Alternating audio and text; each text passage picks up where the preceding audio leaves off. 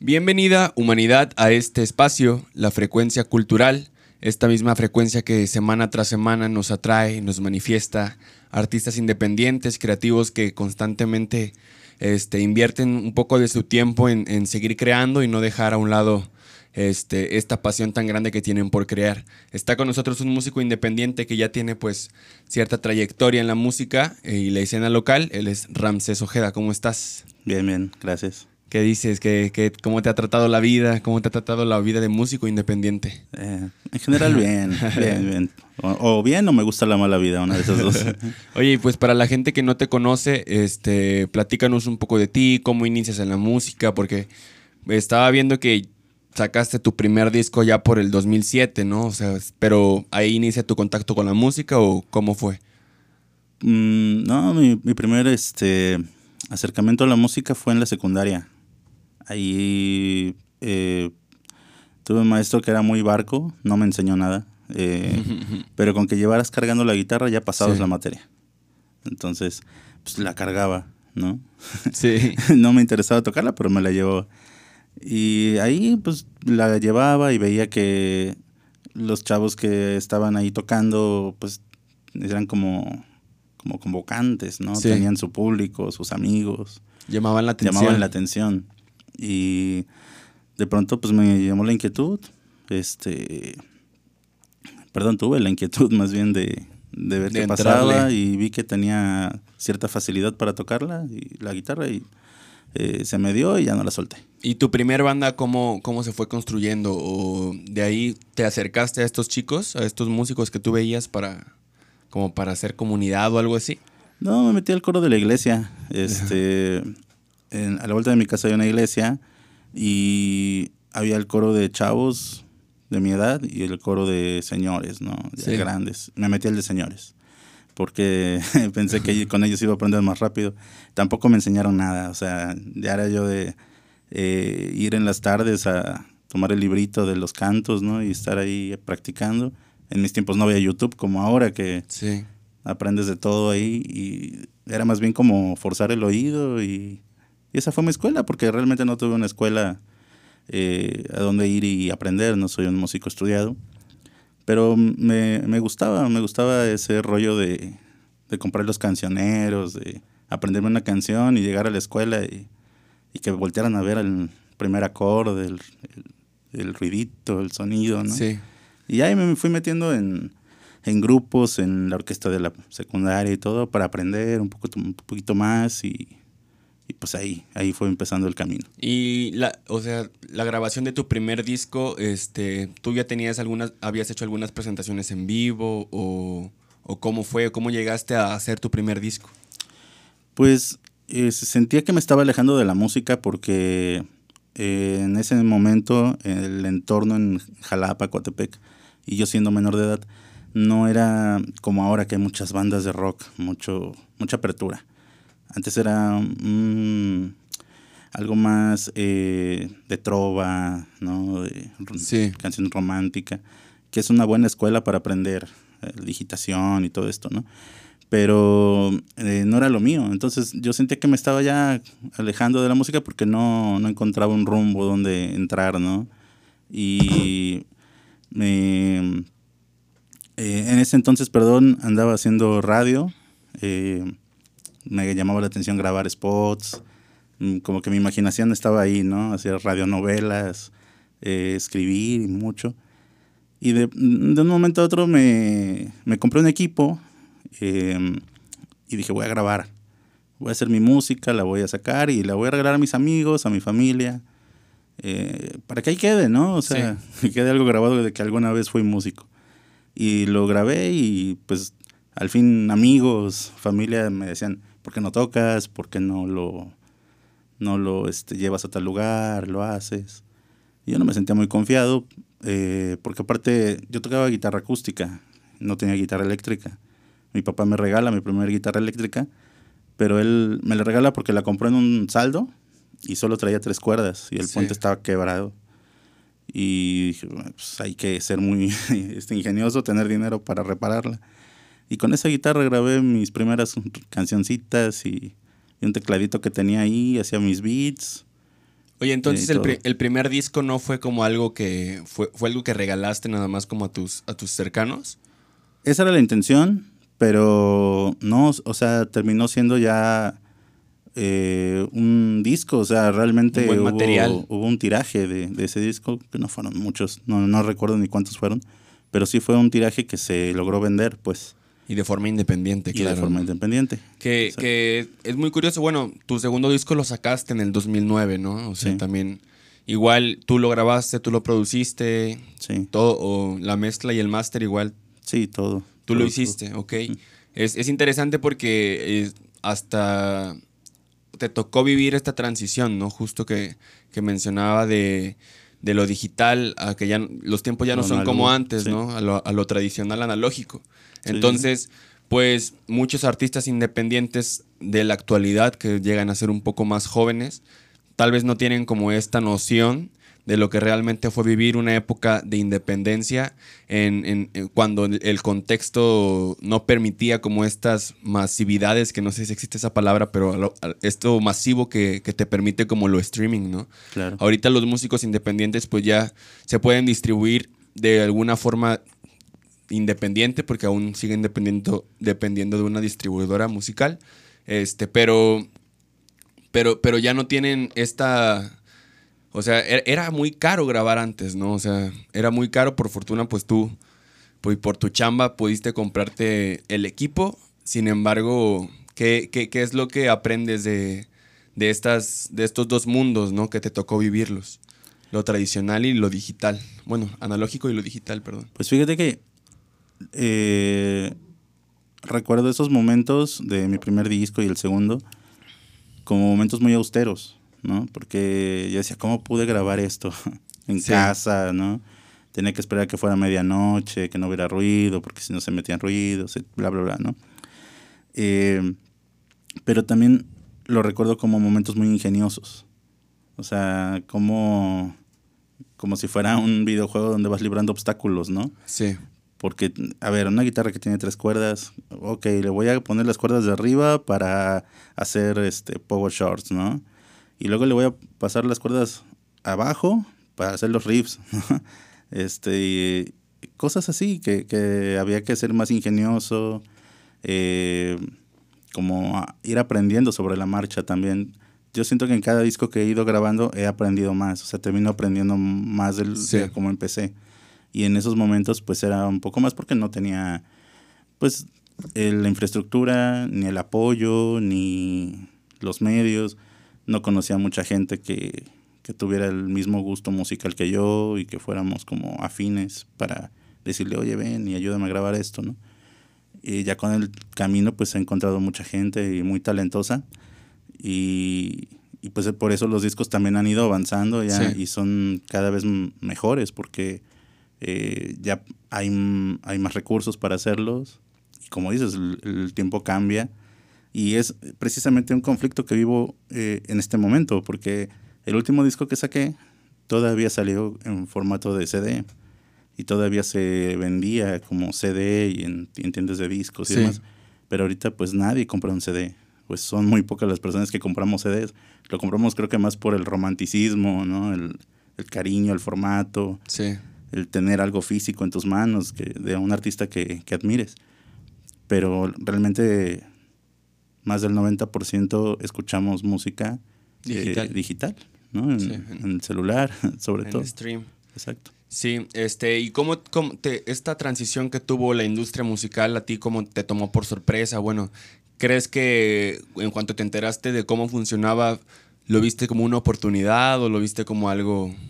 ¿Cuál fue tu perspectiva? Pues viéndolo como en, en venta, creo que es buena. O sea, como músico, para venderte es bueno porque tú subes una canción streaming y en cualquier parte del mundo lo van a escuchar. O sea, no, no es que te esperes a que el disco llegue, ¿no? Sí. Eh, eh, por ese lado está padre. Pero también eh, se ha perdido la onda de, de hacer álbum, ¿no? Sí, el concepto, el pues. concepto, exactamente. El concepto de un disco, de una, sí, porque curaduría de, de, tus canciones. De repente, como que en los 90 sobre todo, siento que había discos que eran como discos desechables. No, había discos que de artistas que se sacaban una o dos canciones muy buenas y el resto eran relleno. Relleno. ¿no? Y eso hizo que de repente artistas se esforzaran más, ¿no? Y ahí veías quién era realmente un artista. Y sacar ya 10 temas buenos era como, wow, ¿no? Y ahorita volvemos hacia atrás porque el modo de, hoy en día es sacar canciones, no discos. Sí, singles. Singles. Entonces sacas una canción y a ver cuánto vende la canción. Y cuántos eh, views tuvo, ¿no? Etcétera. Pero ya no obligas al artista que tenga un concepto de decir, este es un álbum o una obra musical. Y, eso a mí me, me conflictúa un poco, porque yo creo que como músicos podemos hacer eso, o sea, eh, eso era nuestro, ¿no? Eh, y estamos como ahora limitados a, voy a hacer una canción pero para que venda.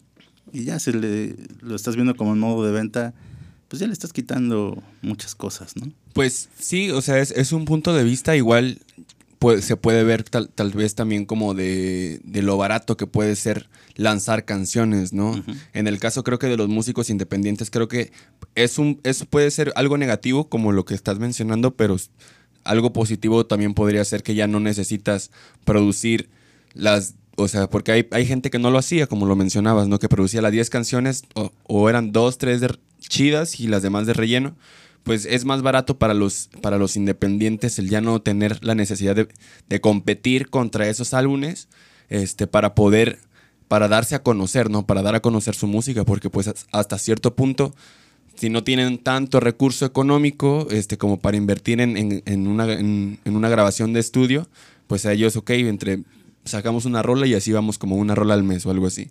Las, las, las, las, las formas cambian, ¿no? O sea, e-, eso, eso, es algo muy claro. este, pero me gusta ver cómo sí, sí daña mucho esta, esta esencia, ¿no? Que podía tener la música antes. Ajá, yo le voy más a, a, la esencia, sí. romanticismo, lo que quieras. Sí. Pero siento que eh, cuando un artista te gusta, vas viendo como sus etapas, ¿no? Eh, sí, sus álbumes, como... Sí, no, yo, te comentaba antes de, grabar esto que eh, me gusta escuchar mucho David Bowie, por ejemplo, y ves su etapa glam, ¿no? Su etapa electrónica, ¿no? Su etapa madura, y lo ves porque él realmente hacía álbums como, una obra, ¿no? Sí. y yo creo que eso es lo padre de, de ser músico, ¿no? De, de poder contar una historia, de poder contar un poco de de tu vida o de las cosas que vives a través de un álbum, ¿no? Una canción es como apenas una parte, ¿no? Como un día a la semana. Entonces, tiene sus pros y sus contras, algunos estarán más de acuerdo, otros no. Yo todavía creo que prefiero grabar discos que canciones. Quizás distribuirlas eh, sea un poco más barato, pero si yo quiero llegar a ti o quiero llegar a la gente, prefiero que, que escuchen el álbum completo porque siento que es lo mismo, o sea, le pones más energía, le pones más empeño y bueno, también cuenta mucho el, tipo de, disco, ¿no? Sí, claro. O el tipo de músico que seas. Yo, por ejemplo, soy un músico que, tomo el estudio de grabación como un instrumento más. Eh, y, eso me forza a estar en un estudio de grabación, ¿no? Eh, porque muchos de los recursos que ocupo, tanto para estar en vivo, como para grabar, eh, mucho tiene que ver el, entorno del estudio y lo que tenga a la mano en el estudio. Y para mí el estudio es un instrumento más, es un elemento más que va a estar presente. Sí. Y entonces de ahí parte mucho, ¿no? Un disco de trova no necesita, ¿no? Tanto, necesita una buena producción, pero no necesita tomar al estudio como un instrumento más. Sí. Oye, hablando un poco también sobre todas estas etapas que viviste en, la independencia años atrás, me comentaste que también estuviste en un tour, o sea, que casi por dos años estuviste viajando por la República, haciendo música, bueno, tocando música. ¿Cómo, cómo, qué, aprendes de esa experiencia? Porque igual en aquel entonces, ¿en qué, en, qué etapa fue el tour? Fueron varios, pero el primero fue en 2000, o sea, seguía sin haber el stream, ¿no? O sea, seguía sin haber stream. Bueno, bueno, más o menos. salió en el 2006, me parece. Más o menos porque en ese momento podías subir tus canciones a MySpace. Y, en MySpace, pues ya Ya te daban a conocer, sí. Sí, claro. Eh, y Napster creo que también. Sí, también lo permitía. Sí. Sí, y, y cómo, cómo, cómo lograron llegar a, varios estados o cómo tuvieron este contacto, igual para que su música pudiera presentarse en, pues, en muchos lados de la República, ¿no? Sí, bueno, en 2009, eh, fue 2009-2010, más o menos por ahí, que empezamos, pues era eh, MySpace. Sí. Y, tú te veías, eh, te metías al MySpace de alguien famoso, bueno, es lo que yo hacía, ¿no? Sí. Me metía al MySpace de alguien famoso, veía dónde había estado, y escribía, me ponía en contacto, este, o en los comentarios alguien de que tenía algún centro cultural, algo chiquito, algo que estuviera ahí este, armándose. Me ponía en contacto y básicamente ese primer año no gané nada. O sea, fue, todo invertir. Eh, puse mi dinero para ir a, a todos los lugares, para sobrevivir. Eh, pues ayudando a los amigos, este, familia también. Eh, porque si mi familia no hubiera podido hacer eso. Y yo tocaba, siempre he sido solista. Eh, en ese momento solo tenía un músico que me acompañaba, que era bajista, y estaba yo en la guitarra y una laptop, ¿no? Y eso le super sacaba de onda a la gente, ¿no? Este, porque no éramos una banda, ¿no? Y aparte instrumental era como súper random. Pero era de ponerse en contacto y alguien, llegabas a un lugar y alguien te hablaba que tenía otro lugar y a palabrarse, ¿no? Y ya si te daban la cena, la chela. Ya era bueno, ya, ¿no? Ya lograste algo, ¿no? Y también sobrevivíamos mucho, pues, de vender los discos. O sea, de, de la merch, ¿no? sacar este cualquier cosita para que a la gente que le gustara se llevara algo. Se llevara algo, ¿no? Y también eso nos ayudaba mucho. Oye, perdón, este, ¿qué, qué aprendes de, de, toda esta independencia, no? Porque al final de cuentas, esta independencia artística que, que tuviste o que sigues teniendo, pero tuviste en aquel entonces, fue ¿cómo, cómo, decirlo? Este, fue, fue, algo que, ahorita ya no sé, ya no es la misma forma, ¿no? Ahorita ya es otro tipo de independencia. Este, en ese entonces, hacerlo de la forma en la que lo haces, pues, pues suena, suena exitoso, ¿no? O sea, bueno, me lo compartes y yo puedo decirlo, pues estuvo tocando por varios lados. Y hiciste dos tours, dos tours me parece, tres fue, tours. Fue el tour del 2009, como dices, mi segundo disco, que fue La sombra del hombre que nadie vio. Y el siguiente disco, Light Road, que fue en 2013, ahí nos echamos tres años de tour. Tres años de tour. Tres años que ya fue completamente diferente. O sea, ya.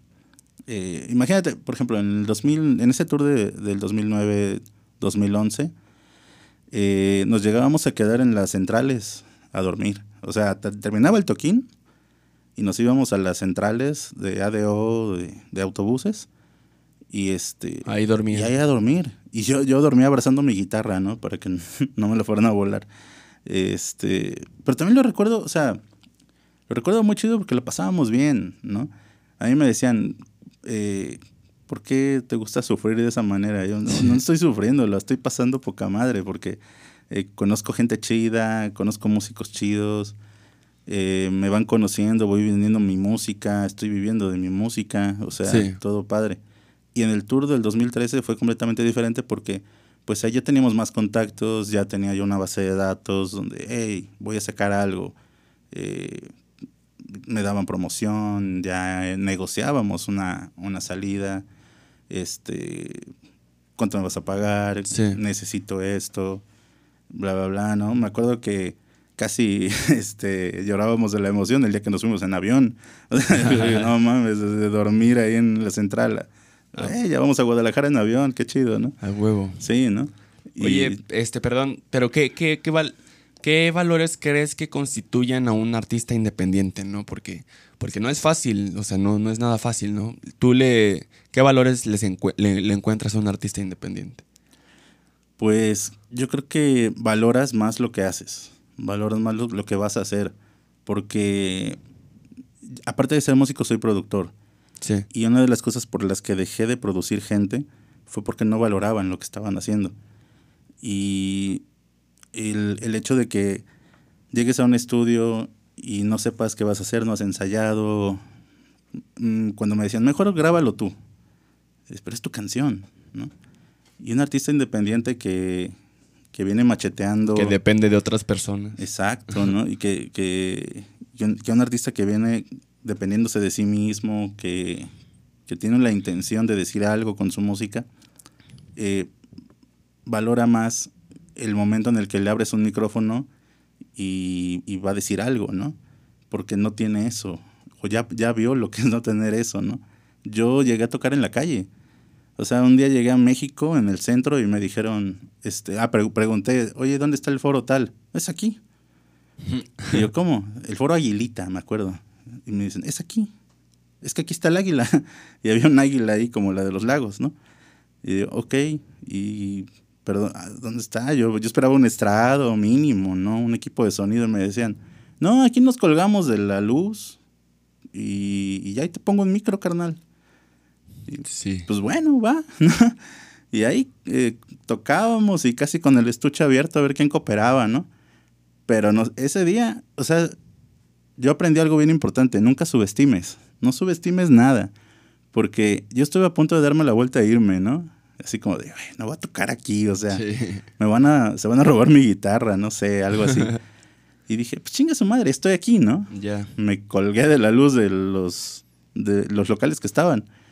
Empezamos a tocar y todo, y de repente en mis redes sociales, las que estaban en ese momento, ya me conocían en Guatemala, me conocían en Argentina, me conocían en Colombia, porque estos cuates se mueven en todos lados. ¿Sí? Eh, y, me hablaban mucho, por ejemplo, conocí mucho de la historia de Rodrigo González, eh, un músico que murió en los años 80. Él, tocaba rock urbano con su guitarra nada más. Y nunca salió de la Ciudad de México, nunca grabó nada. De hecho, iba a grabar antes de fallecer. Él muere en el temblor del 85. Y es famoso hasta en Francia. O sea, lo conocen, cabrón. Pero porque era de este movimiento urbano de la Ciudad de México. Y a ese día aprendí eso, no subestimes nada, o sea, porque nunca sabes quién te va a escuchar, a quién le vas a llegar. Y también, o sea, por muy eh, pobre que sea el ambiente donde estás, creo que ver la música como un negocio ya va mal, ¿sí? Porque eh, uno escucha música en todo momento y no estás pensando en dinero.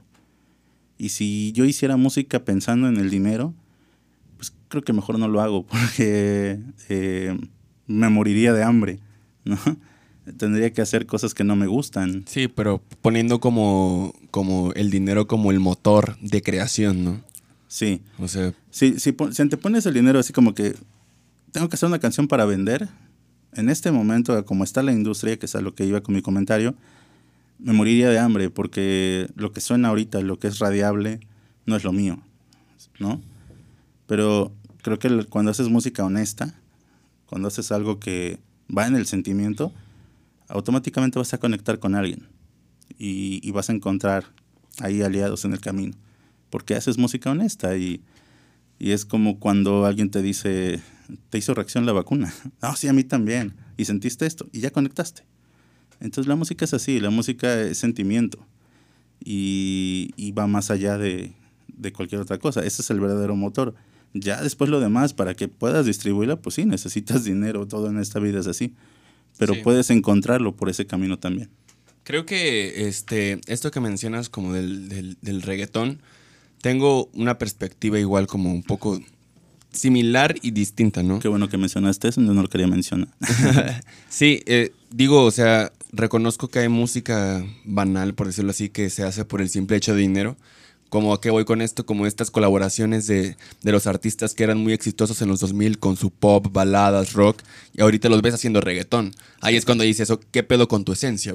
¿Qué, qué, pasa con lo que creas y con, lo que creabas y, con lo que creas, no? Ya, ya, ya, cambiaste tu mensaje, cambiaste tu forma, eh, entonces ¿qué, qué hago, no? Con, con, con, los sentimientos que llegué a sentir contigo. Claro. Este, sin embargo, pues viéndolo de un lado más cultural, pues el reggaetón en, en, en países este, pues, latinoamericanos ha ayudado mucho a, a, sus sociedades, ¿no? Como en Colombia, que al menos ya los morritos ya no dicen, ah, quiero ser narco, dicen, no, quiero, quiero ser reggaetonero, ¿no? O sea, la música es, es cultura y el reggaetón allá es cultura, entonces tampoco lo podría ver como mal. Puerto Rico igual, ni se diga, ¿no? O sea, son, son países tan reggaetoneros que, que el mismo reggaetón ha impulsado mucho a su gente. Hay reggaetoneros que, que, traen letra, ¿no? Imagínate este residente, ¿no? En la calle 13, René. Él también pues ha estado en rap, eh, más que nada movimiento urbano, ¿no? Que también el reggaetón pues entra ahí.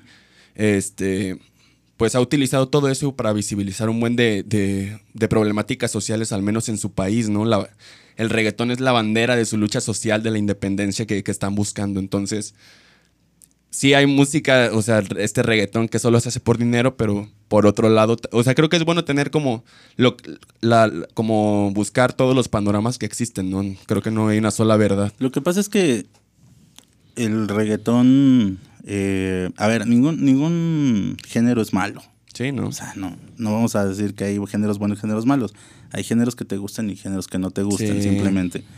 El reggaetón ha mutado como cualquier género que ha existido, porque el reggaetón nace como ragamuff en Panamá. Sí. Y después muta a lo que conocemos como reggaetón.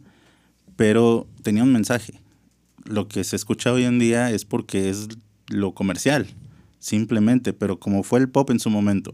Sí. ¿No? O sea, yo vengo también de una generación que eh, odiábamos a los Backstreet Boys, ¿no? Y odiábamos a Britney Spears porque, es pop, no mames. ¿no? Pero vamos, los Beatles eran pop, ¿no? Solamente que hay pop que te gusta y pop que no te gusta. Y eso es todo. Lo mismo pasa con el reggaetón. Lo malo es que el reggaetón que no trae mensaje o, que es misógino o que suena igual es el único que te pasan en los medios masivos, ¿no? Y eso es lo malo. Pero hay gente que hace, el, el género que lo pongas lo hace muy bien. Y hay gente que parece que nació para ese género. Sí. Y está perfecto. O sea, siempre y cuando utilices el, la música como un medio para llegar a la gente y, hacer de este mundo pues un poquito mejor, pues vaya, es, es, aplaudible, ¿no? Yo, yo no critico a, a, las personas que lo escuchan y que lo hacen, simplemente creo que podríamos aprovechar la música y como cualquier medio de expresión para hacer las cosas mejor y tener un mensaje. Y a veces no es tan chido el mensaje que pasan en esas canciones. Sí. Pues ahorita que mencionaste lo de la misoginia en las canciones de, que puede haber en reggaetón, pues creo que no, no, no es este, específicamente de, un género, ¿no? En, la trova igual, cuántas canciones hablan como con un machismo muy presente, ¿no? Y se escucha romántico porque es trova, ¿no?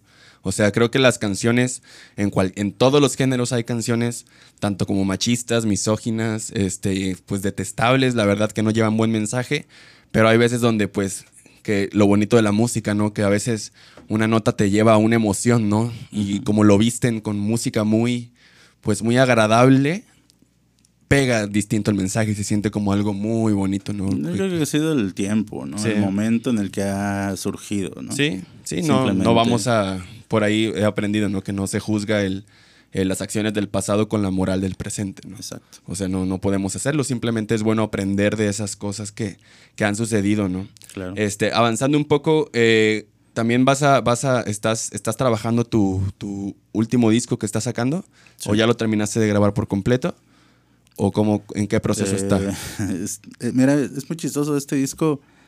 en un principio yo sentía que no quería salir, ¿no? Sí. Comenzamos a, ensayarlo por el 2018, finales del 2018.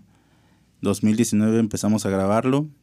y paramos prácticamente todo 2020 por la pandemia y lo retomé en este año.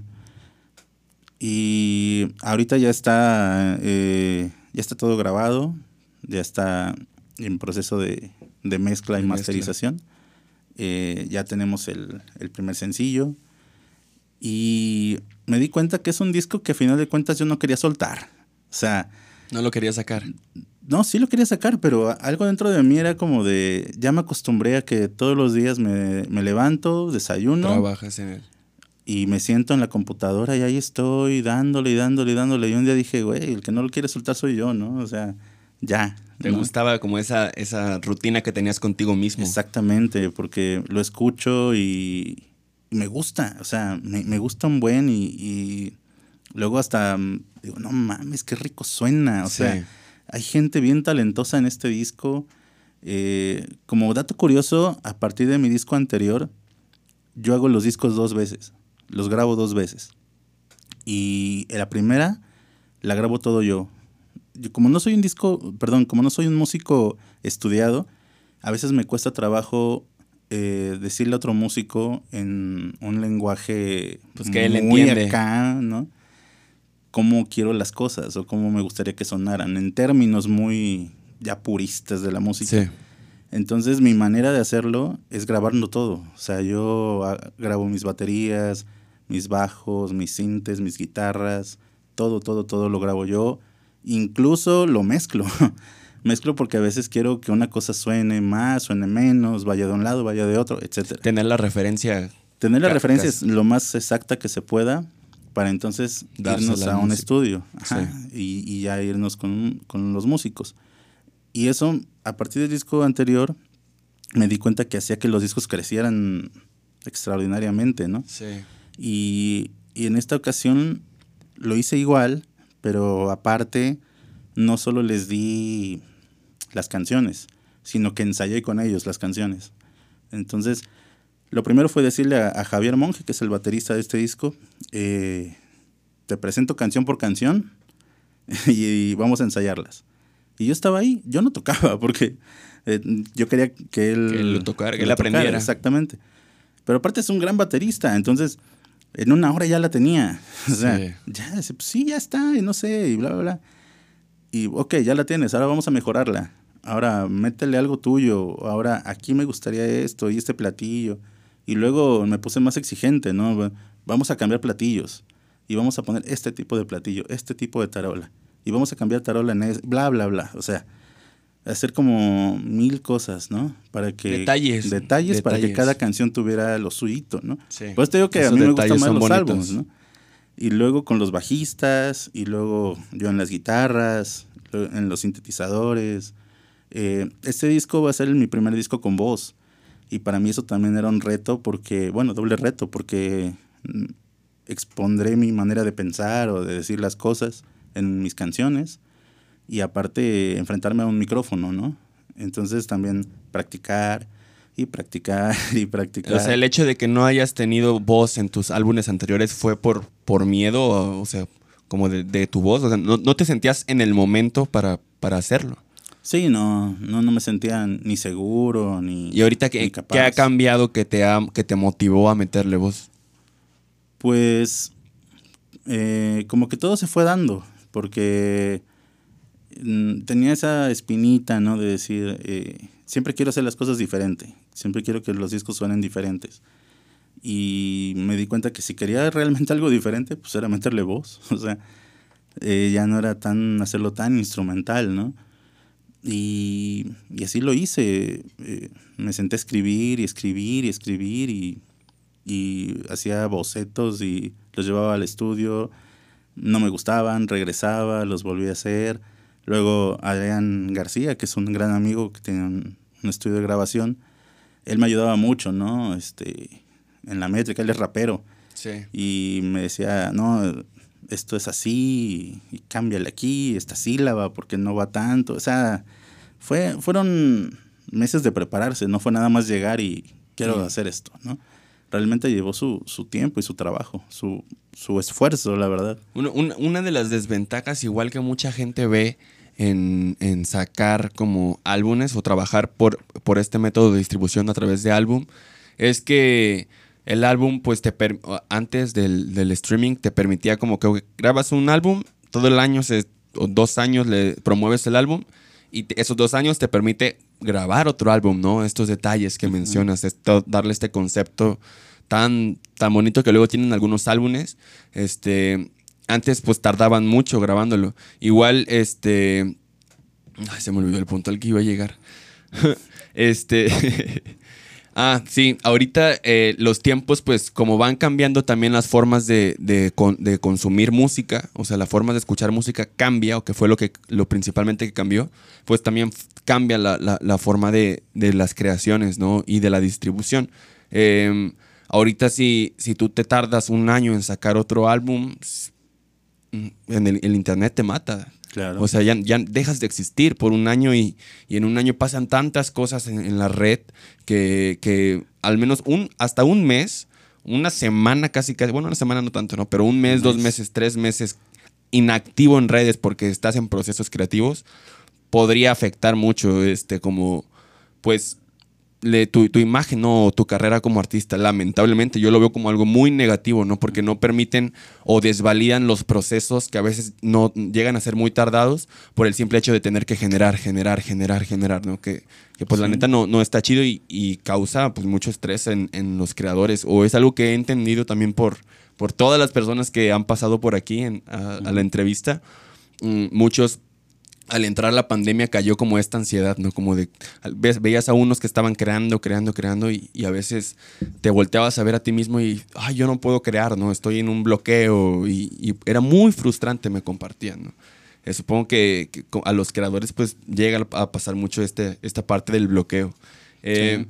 este, ¿Qué diferencias encuentras en, en, en ti mismo cuando grabaste tus primeros álbumes a este actual?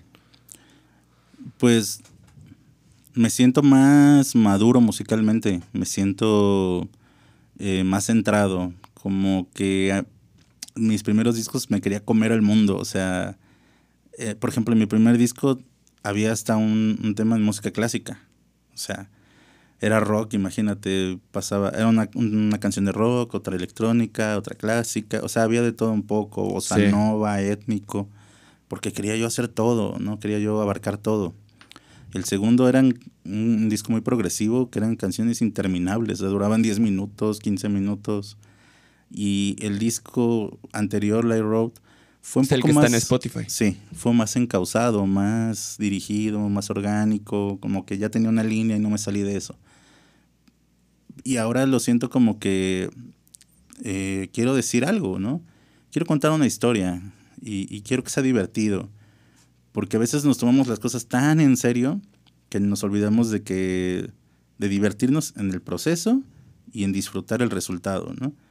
Y, y yo tenía muy claro eso, quiero hacer canciones chidas, o sea, que, que, me gusten primero a mí, porque si no, ¿cómo voy a transmitir ese gusto, no? Sí. Y me, me he esforzado mucho porque sea así, porque me gusten a mí, porque soy exigente conmigo mismo y, y, sé que cuando alguien escuche cualquiera de las canciones que estoy grabando, van a decir, güey, está chido, suena chido o, o, está muy bien logrado, ¿no?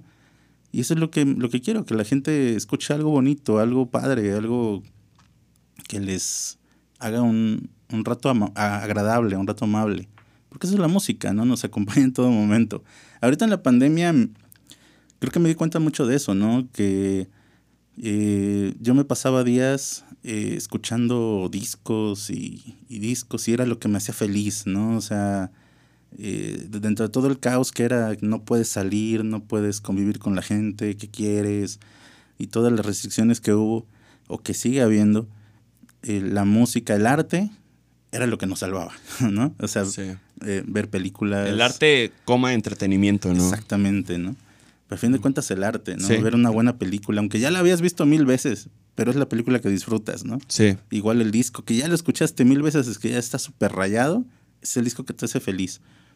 Y eso es lo que rescato, ¿no? También tiene mucho que ver mis influencias musicales, mi, mis gustos, que creo que la gente que yo es, a la que yo escucho son gente exigente, pero que gente que hace cosas muy, muy padres. Qué chido. Este, ahorita dando como un, un, un paso extra, un, un, paso extra, como otro rumbo a la, a la, conversación. Igual este, me habías comentado que igual eh, hacías fotografía, ¿no?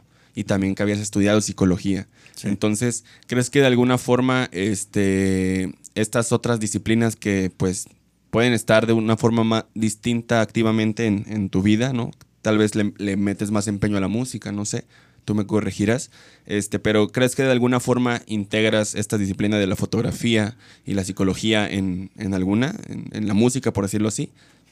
Yo creo que más la fotografía, la psicología no tanto. Este, pero la fotografía sí, realmente no soy un fotógrafo, no me considero un fotógrafo. Tengo amigos que son extraordinariamente buenos fotógrafos y pues no, o sea, honor a quien honor merece, ¿no? Y fue muy raro también porque yo terminé mi tour de Light Road, estaba cansadísimo, quería hacer otras cosas, despejarme, me dediqué a hacer foto, abrí mi Instagram, dije voy a hacer foto acá con un seudónimo para que nadie sepa que soy yo. Y, empecé a hacer foto blanco y negro, que me gusta mucho hacer, sobre todo de calle. Y lo disfruto, o sea, me, me gusta mucho este salir y en plan eh, no hacer nada, ¿no? Solamente salir, caminar, poder tomar algo de lo que vea, que me guste, que me agrade. Sentir, o sea, salir a sentir, ¿no? Exactamente, ¿no? Sin, darle algún motivo o alguna premisa inicial, o sea, salir a sentir, a vivir. Exactamente, este... Y algo que me llamara la atención, tomarle una foto y después disfruto mucho ponerme los audífonos con la música que me gusta y estar editando fotos. Sí.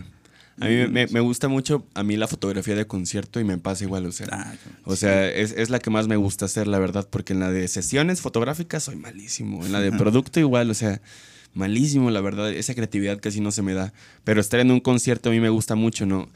Una de mis ventajas es que estoy alto, ¿no? Entonces, pues, está en el público, nadie me tapa, ¿no? O sea, estoy como, tengo, tengo buena vista para el, para el, para el concierto.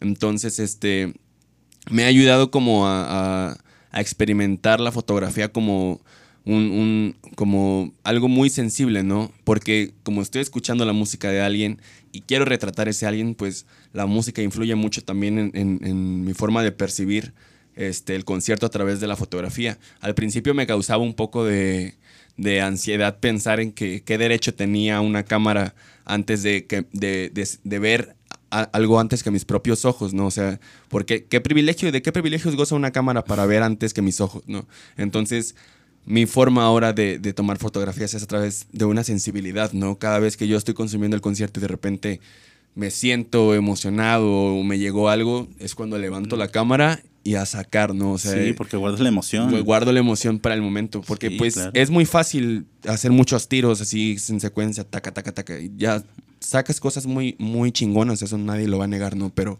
pero al final, estas, las intenciones que tienes al crear las cosas son muy importantes, ¿no? Bueno, así lo considero igual. Sí, sí, sí. Y, en la fotografía nunca he tenido una intención, la verdad es que, te digo, incluso yo me pongo ahí como aficionado a la fotografía, ¿no? Pero tu intención es, es, es, sentir, ¿no? Porque dices, sales bajo ninguna premisa y eso es también totalmente válido, que no llevas ninguna expectativa de lo que vas a hacer, solo vas a, que el contexto también te ayude a sentir algo. Sí, no, no, no vas a encontrar, sino que te encuentren. Algo así, sí, está muy chido. muy chido. Y lo, lo, padre que me he encontrado en la fotografía es que de repente eh, encontré gente a la que le gustó y que me pedían así, eh, hazme una foto, hazme tal. Eh, va, lo hacemos y buscamos un concepto, porque no es nada más ir, te tomo la foto y vámonos, ¿no?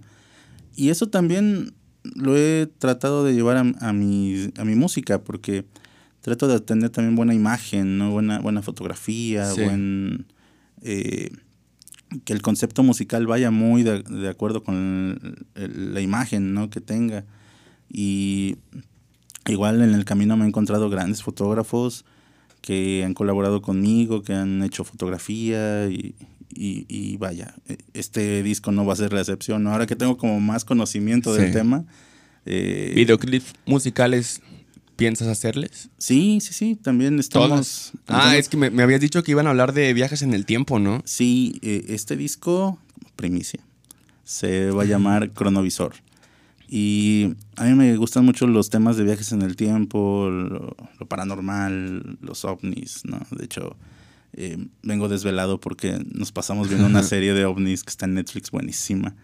Y me, me fascina todo eso. Aparte que el entorno, ¿no? O sea, esta serie de Dark, que estaba muy igual viajes en famosa el, el, año pasado. eh, me fascinó y cosas así. Todo, todo cuando estaba escribiendo, todo estaba influenciado por eso. Pero también me di cuenta que hablando de estas cosas, eh, es un viajezote, pero a ver, hablas de viajes en el tiempo, de cosas que, que, no has visto, y a veces te das cuenta que el amor tampoco lo has visto, ¿no? O te das cuenta cuando ya lo viste, ¿no? Y entonces es muy subjetivo. Y traté de, de que fueran muy de la mano, ¿no? Todo esto. Que si estoy hablando de algún viaje en el tiempo, también evoque un poquito, un poquito el amor. Porque es importante. Para mí es importante que, que mi música tenga un mensaje, ¿no? Eh, este primer sencillo que, estamos sacando se llama Día Azul. Tiene una frase que dice, si la fe mueve montañas, el amor mueve universos. Y fue la primera frase que me vino cuando terminé de hacer la música. Y dije, esta frase tiene que quedar, ¿no? Sí. Y tiene que estar y es el mensaje de esta canción. Entonces, habla, la canción habla de un, de un extraterrestre que está en nuestro planeta y que viajó mucho tiempo para llegar a él, con la esperanza de hacer contacto con alguien, porque quedó solo. Y se da cuenta del desmadre que somos. Es como de, güey, no mames, ¿a dónde me viene a meter? Sí. ¿No? Y antes de irse se da cuenta que vale la pena, que hay algo aquí que vale la pena quedarse. Y entonces eh, yo lo transmito como cuántas veces alguien nos conoce y se queda con nosotros a pesar del desmadre que somos. Sí. Y está ahí con nosotros. Ese es el mensaje de esta canción y, y todas las canciones hablan de esto, ¿no? tienen un mensaje, tratan de decir algo, algo positivo sobre todo. Sí. Y es lo que me mueve mucho para que la gente escuche este, este disco. ¿Cuándo, ¿Cuándo, sale la fecha? Bueno, me dijiste, ya me lo dijiste, ¿no? sí, eh, para cuando estén viendo esto ya está seguramente eh, sí, ¿no? el este sale el 23 de noviembre, me 23 parece. de noviembre. Esto, sí. Hoy es 23 de noviembre, de hecho. Ah, sí, acabo, sí. De, acabo de pasar el desfile. No Sí. sé. Cuando vean esto, Cuando- lo, sé- sí, lo va a hacer. Es que estamos viajando en el tiempo. Ya desde aquí el concepto del disco. sí, claro. Oye, pues para, para ya para ir cerrando, este, ¿qué sigue para ti? O sea, en sentido de cómo crees que vaya a madurar tu proyecto, o sea, ¿qué, qué piensas hacer con tu tiempo? ¿Qué sigue? Pues hacer videoclips me gustaría mucho. Eh, ¿Piensas meterte ahí igual al sentido de la fotografía o, o nada más? siempre me involucro un poco, pero eh, no sé cómo se vaya a dar en este momento. Eh, soy muy inquieto. Eh, cuando estaba haciendo el disco anterior me imaginaba este, no me lo imaginaba cómo está resultando, pero ya, ya traía bocetos de algunas maquetas. Inclusive en este momento ya tengo maquetas de lo que quiero hacer después. Entonces, eh, siempre voy como adelantado. Y ahorita me gustaría disfrutarlo. Me gustaría que la gente lo, lo disfrute. Eh, me gustaría tocarlo. Ahorita sí tengo las pilas como para que si me dicen vámonos de gira, nos vamos de gira. Tengo muchas ganas de tocar este disco. Eh, no sé si podamos hacerlo como lo hacíamos antes por la, la cuestión que se está viviendo, pero mm, lo más que se pueda me gustaría me gustaría tocarlo, me gustaría versionar algunos temas anteriores y pues que la música nos lleve, ¿no? Sí. A, a donde sea, pero que, que se mueva. Pues qué chido. Pues te agradezco mucho tu tiempo por compartir este, tus ideas, perspectivas, proyectos, ¿no? Esto poco que nos puedes compartir, pues igual. Es de, pues es de aprendizajes, ¿no? O sea, a mí me gusta mucho platicar con las personas, ¿no? Me gusta mucho escuchar también lo que han aprendido y, y- y, pues te agradezco mucho que, que lo hayas compartido. ¿Algo que quieras agregar antes de cerrar? No, pues también agradecerles a ustedes este espacio. Gracias. Me, me gusta mucho. Gracias. Los descubrí y soy fan. Gracias. Así que síganlo haciendo y pues ahí nos seguiremos encontrando y sigan escuchando música y haciendo lo que más les guste. Pues bueno, te agradezco nuevamente. También agradecemos a la gente que escucha, que comparte el contenido que se crea. Y nos vemos la siguiente semana con otro u otra invitada nueva. Nos vemos.